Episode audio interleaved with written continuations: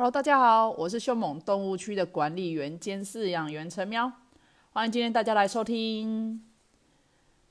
我们今天要来讨论是分享我的过动与自闭的相处，小孩相处的四个原则。我是不敢说教养啊，就是相处的四个原则。那跟大家分享一件事，早上呢，我就在边捡小孩子遗落在房子四处的衣服、裤子、鞋子这样子。那当下突然有一个感触，就是哎，奇怪，我好像也没有在自言自语太多的那种碎碎念了。想一想，嗯，哇，我也是有进步的了。老娘什么没经历过，对吧？我昨天呢，才刚从老大他学校的椅子上带回了六件的衣服、裤子，真的不夸张。其实原本应该是七件，那会只有六件，是因为说吼，他昨天晚上在。发现说今天要穿运动服，可是他却找不到他的运动服的上衣。上衣也就算了，因为穿完上衣，他就是会脱一脱给你放在学校，他就很习惯里面给你穿一件短袖的，外面再穿那一件冬天的长袖的制服啊或运动服。所以他的制服、上衣跟裤子找不到，那其实是正常的，就大概知道就是一定又放学校了嘛。可是怎么连裤子也找不到？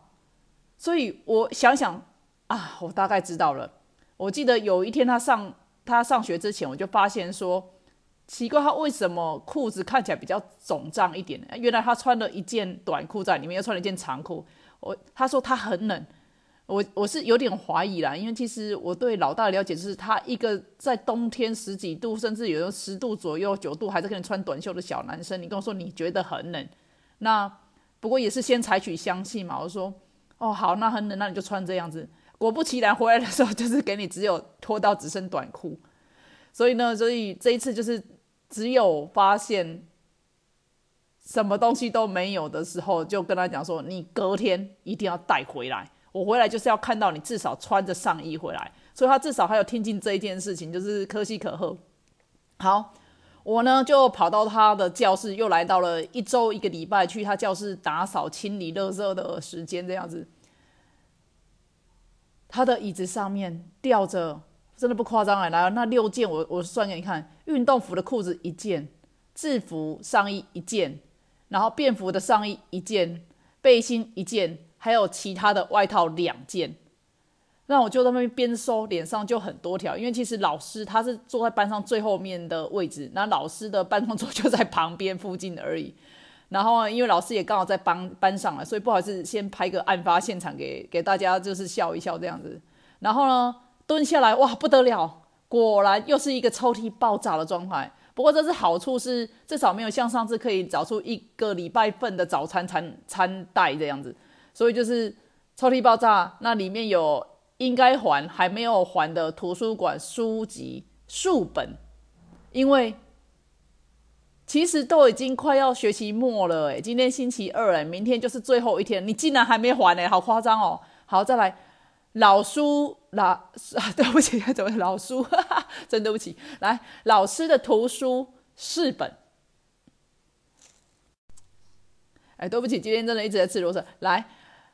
老师放在教室里面的图书几本，然后再来是封面不见的课本，或者是作业簿，也蛮多本的。那桌垫下面一掀开，哇，一大叠的折成纸飞机的那种不明纸张，到底是考卷呢，还是是练习纸张，还是计算纸？我们都不知道，因为小学三年级哪来计哪需要计算纸嘛？来，还有柔烂的考卷，然后这下子我真的有点忍不住了，我真的是 在教室就有点边收边自言自语碎碎念了。哦，我要晕倒了，我要晕倒了，怎么怎么会这样子？然后，可是该面对还是要面对嘛。然后老师也看着我边收，其实他也习惯了，知道这个妈妈就是 每隔一个礼拜就是要来处理一次小孩子的桌子、还有椅子，还有一大堆杂七杂八的事情。所以呢，老师就也是边说边跟我说啊：“吼，哎，毛毛毛，你还欠我两份作文哦。”然后我真的好想哭哦。其实当下我好想跟老师说，可不可以就作文这个部分先放过我们一下？或者说只要一篇就好了，因为我知道说，天哪，那真的盯老大作文，应该很多妈妈生心有戚戚焉，一定很有同感的。就是小孩作文真的是，这是大魔王等级，真的是很排斥，然后很难盯。然后特别是他回到家之后，其实药效也退了差不多，那个你你就会介于要补药还是不补药的的的那种煎熬里面啊。一般我是分享的时候，我是自己是不补啦，然后所以就是碍于。当下，当下老师这么讲的时候，真的很想求老师说，可不可以就只要一遍就好了。然后不过因为阿宇就是当下同全班同学都在嘛，我是提早去带带他的，因为毕竟下午要带他去看医生。然后也怕说，哎，我提出这种不良的示范啊，吼，又会让老师其实难做人啊。所以想想，就想想也就算了，话又吞了回去。然后讲到我们一开头说的，就是大原则。我后来想想，归纳出有一些大原则是，比如说跟跟过动或者是我们家的雅思小孩相处的一个大原则啊，比较多的部分是真的过动非常适用啊，然后雅思有部分的是哦，大概一半到六成左右吧，也蛮适用的啊，就分享给大家可以去试试看。那。四个大原则，我先跟大家分享。一个是少一点点的碎念，就是不要上面碎碎念。然后再来是第二点，是多一点的关怀跟鼓励。基本上第一点、第二点那种，就是很多教养书会讲的，所以就是屁话。然后第三点就是多一些的充耳不闻。那第四点是多一些的装疯卖傻。这个部分是我自己自己的实际的身身体力行之后觉得很不错的部分。那我们一项一项来讨论。第一点是说少一点点的碎碎念，我发现呢，哈，当你少一点碎碎念的时候，他们的反弹压力啊，反弹的力道不会那么大。我常常跟跟爸爸讲，就是有时候你要跟他们交代什么事情，你就是直接就是讲你要的结果，比如说，呃，回来要洗餐具，你为什么都不洗？那那不用讲说什么，你为什么怎样怎样的那种，那都是你自己心里感受。那就直接跟他讲说，去洗碗，或者是去做什么事情，帮我什么什么事情，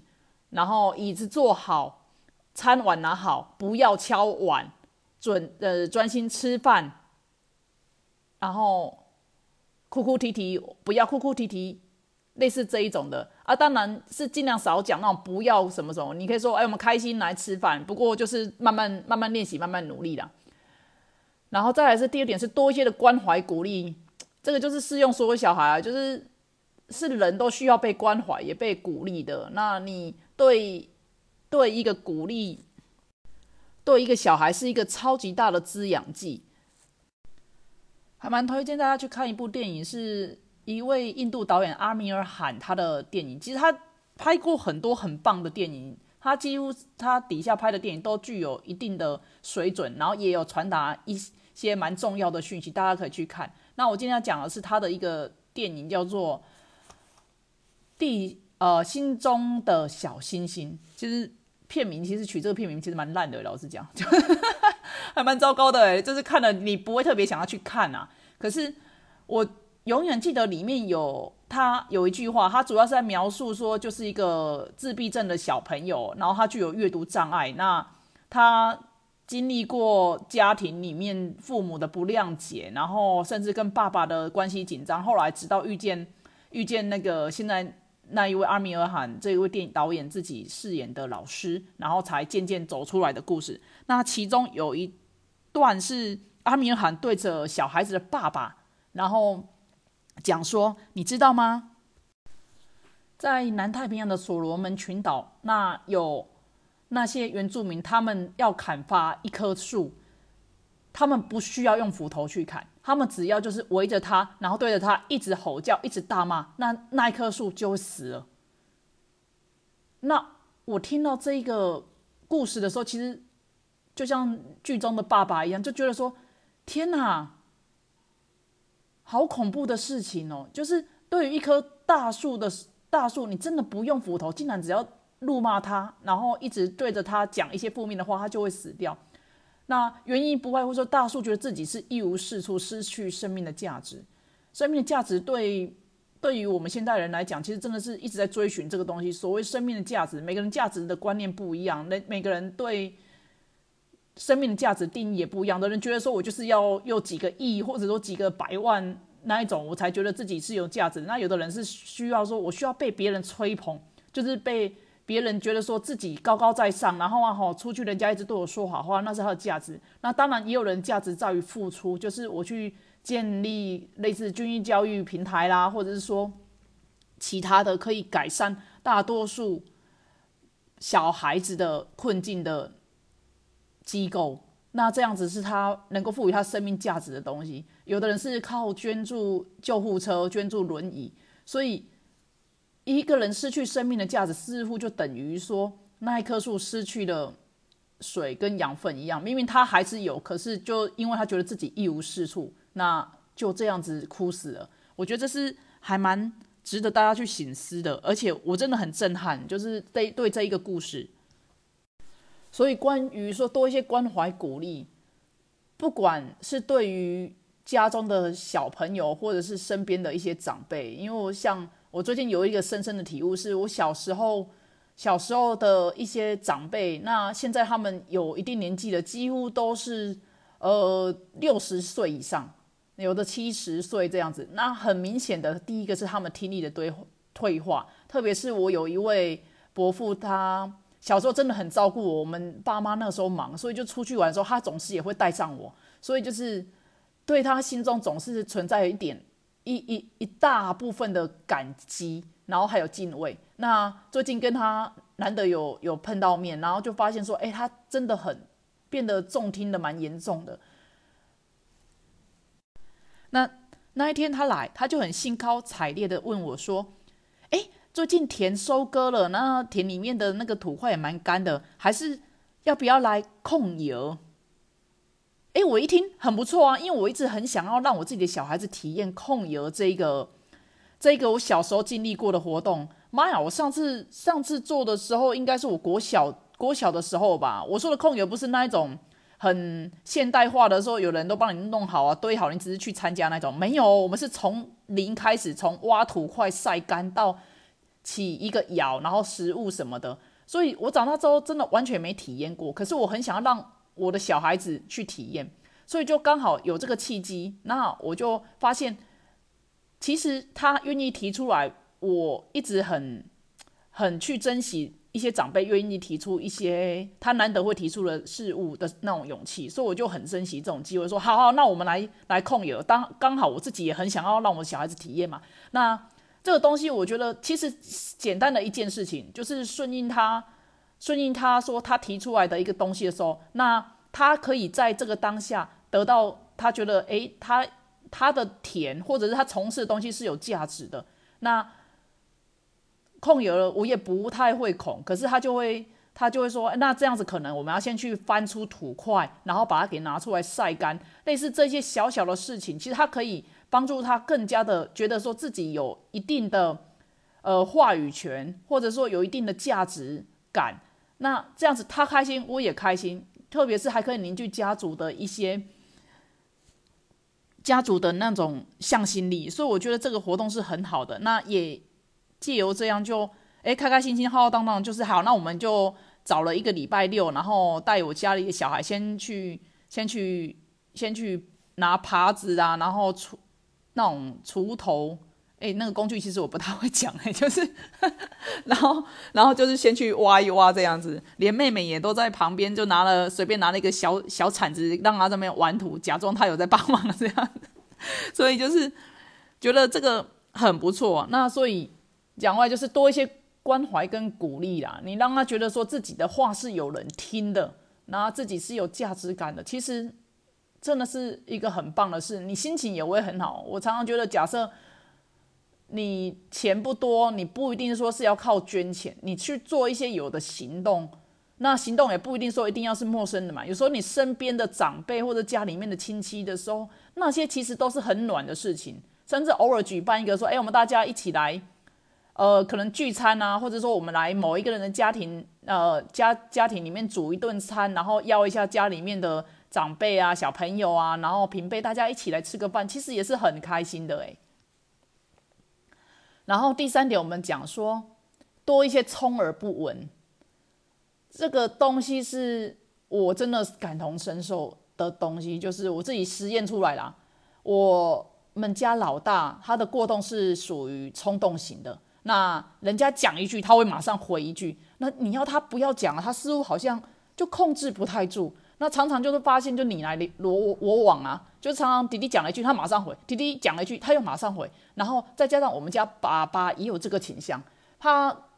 爸爸我发现他好像有点强迫症的那一种感觉，就是他一旦开始碎碎念，或者是说在念小孩子的时候，似乎都要一整个段落，或者是某件事、某句话，一定要讲个类似两次或三次，甚至四次，他才觉得够，他才会停下来。那偏偏这个东西再加上老大的过动，老二的雅思，哇，真的是好惨哦！常常就是老大，你明明知道他控制不下，可是因为他是小孩子，所以我觉得我还愿意多给他一点机会，说你要去练习。那他自己似乎也发现自己就是会很冲动的讲了一句：“你真的明明叫他不要讲，他就忍不住，就是他知道哦，不要讲不讲，可是他嘴巴已经出去了，嘴巴话都讲出去了。那爸爸也又因为他常常某一句话讲三次，然后。他才会停下来，就因此造成爸爸讲一句，老大回一句，爸爸讲一句，然后老大又 老大又顶了一句，这样子，所以就是好混乱的好混乱的晚餐哦。所以这个部分，我觉得就是充耳不闻呐，就是像我就是听到明明小孩讲话内容可能很糟糕，甚至他我们家雅思他会为了故意让你。激怒你会讲一些脏话，比如说有没有干嘛干嘛，类似类似这一种的，就是走走那种擦边球的技巧性的讲话，然后我觉得就是充耳不闻，因为我发现你对他越越有反应，他以后越会讲这一句话。那第四点是说多一些的装疯卖傻，这个。举例，昨天盯那个作文好了，因为早上老老师就讲说，老大还欠呃，老大还欠了他两篇作文嘛。那老大写作文的时候，在真的不夸张哎。你真的得要在旁边一直在装疯卖傻的拉拉队的状态，一下子要装很嗨的说：“哦，你好厉害哦，一定可以写的那种文思泉涌，字也可以很漂亮，让老师惊艳到哦。”哦，我真的觉得我你好厉害。然后啊，他可能就会给他一点动力，就是撑个两三分钟，哎，就只有两三分钟，就是，然后再来是一下子又装可怜说。哇！我假如没写完，老师一定又会打电话来骂妈妈，那妈妈会觉得好伤心、好难过，然后老师可能会怎么怎么样之类的。那用这种装可怜的老大，好像还可以赚到他，可能用五分钟又写了可能几句话这样子。然后呢，下一秒可能你又要很严厉的说好，哎，上面两个都没试过了嘛，那就是又要再转换说，哦，我知道你很难过，我知道你很难过，怎么？这好像是一首歌吧？我知道你很难过。好了，我知道你很难过，不过也很讨厌啊！我的糟糕，一直卡在我知道你很难过。来，我知道你很难过，也很讨厌写作文。不过我们该做的事情还是要做啊！妈妈一直说，都事情都回到我们自己的身上。你早做晚做，其实都还是要做啊！所以，我们赶快把这个讨厌难搞的东西解决吧。这样子，然后就上面那个三个状态一直在在无限的 repeat。然后循环循环再循环，然后循环到自己都觉得有点厌世。然后呢，分享一个觉得还其实还蛮蛮暖心的事情，就是我昨天订到一半，他就看我很想睡，然后也还不忘关心妈妈，就那种过动小孩，他其实真的很关心的妈妈，来关心妈妈说，不然你先在旁边休息眯一下啦，那我会乖乖的写。那我当下就好感动哦，那就讲说，那妈妈在沙发这边陪你哦，我没有跑走。不过啊，吼。我希望可以看到你写的超级字很漂亮的作文哦，然后就是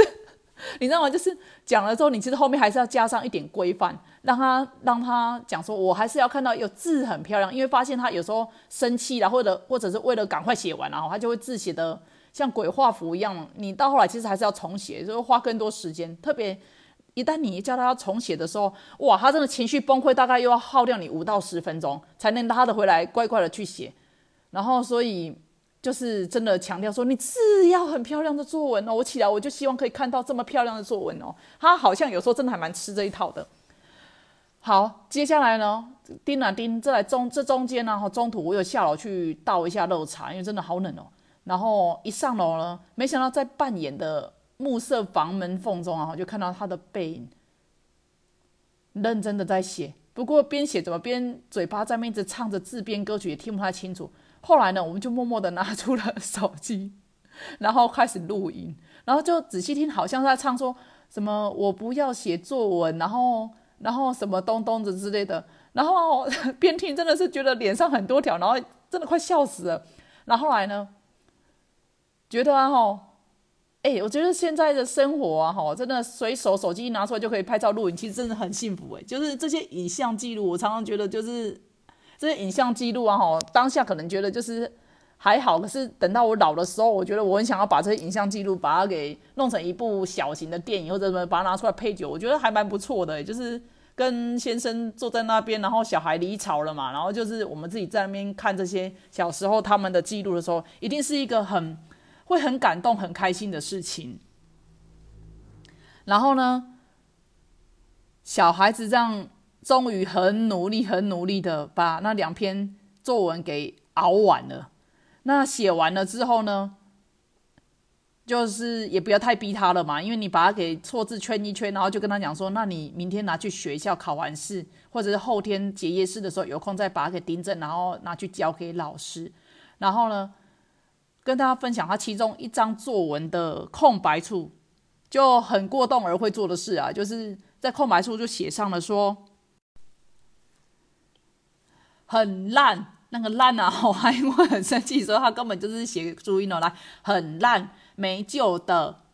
破纸张，很没用的作文，烧了算了。一看就觉得嗯很标准，不过我也不想让他擦掉，反正就是他表达他的愤怒嘛，我们就给老师看老师怎么处理咯。或者是说他明天交给老师之前自己会记得把它擦掉，那就是他自己的选择。所以这里分享给大家，就是盯他们作业的时候，有时候真的是要装疯卖傻一下啦。那我比较少讲到说，哎，我们雅思小雅思老二的作业要盯之类的。他其实他因为毕竟一年级作业还蛮简单的，就是主要有写完，啊错也不会太离谱，就是算蛮快的，所以就比较少分享他的他的部分。好，今天的节目就到这边哦。那有兴趣的朋友，欢迎去我的 FB 粉丝社团，徘徊在过动与自闭之间来互动留言、按赞哦。那如也可以去那边看一些我分享的。小孩子的搞笑作文，或者是一些录影、录音，还有一些照片。那如果大家觉得不错，再记得给我的 podcast 一个五星推推哦，谢谢，拜。